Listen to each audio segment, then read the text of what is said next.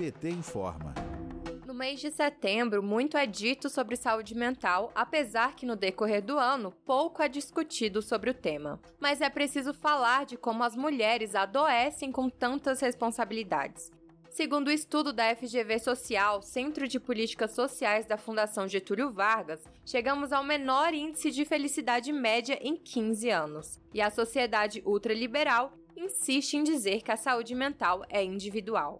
O Brasil é o país com maior taxa de transtornos de ansiedade no mundo, de acordo com a Organização Mundial da Saúde, a OMS. Enquanto 3,6% da população mundial sofre com isso no Brasil, o transtorno atinge quase 10% da população. Durante a pandemia da Covid-19, as mulheres foram as mais afetadas psicologicamente, apresentando sintomas de depressão, ansiedade e estresse. De acordo com o um estudo do Instituto de Psiquiatria do Hospital das Clínicas da USP. A psicóloga Iris Maria explica a vulnerabilidade de mulheres nessa situação. Vamos ouvir. A gente compreende que muitas mulheres exercem também atividades né, na sua vida profissional.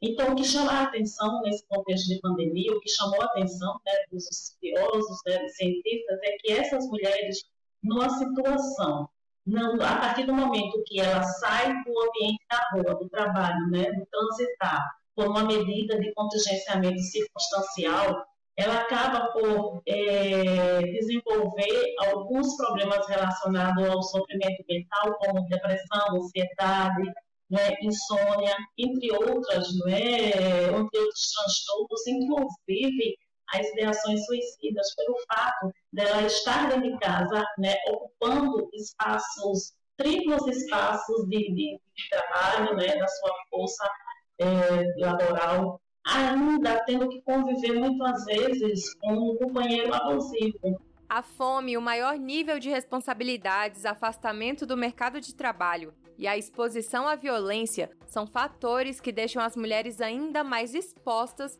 a problemas de saúde mental. A situação ainda é pior para mulheres negras, que sofrem com racismo estrutural que atinge suas famílias e fecham ainda mais o mercado de trabalho por conta de sua cor. Segundo o IBGE, o desemprego é um fator que deixa as mulheres ainda mais vulneráveis, porque sofrem com a insegurança alimentar e o risco de despejo. De acordo com a pesquisa, a dupla jornada das mulheres com trabalho e cuidar da casa faz com que o número de mulheres que sofrem com depressão seja ainda maior. Quando essas mulheres estão sem emprego, outro fator que dificulta na saúde psicológica delas é a questão da desvalorização social, por não serem reconhecidas como trabalhadoras de casa mães que precisam cuidar de seu lar e que claramente não aparecem no PIB. Especialistas afirmam que estar empregado corresponde a ser produtivo, e no sistema capitalista esse é o principal eixo de construção da identidade social. Mas além da questão social, a crise econômica por falta de um trabalho faz com que algumas mulheres se mantenham em uma situação de violência em seus lares. De acordo com o um estudo das pesquisadoras da Fiocruz, Elaine Cristina Vieira e Luciana Gomes, os sentimentos que mais afetam trabalhadores e trabalhadoras desempregados são o medo, a insegurança, a baixa autoestima, o desespero, a falta de esperança, a vergonha, entre outros. De Brasília, Terra Thaís Costa para a Rádio PT.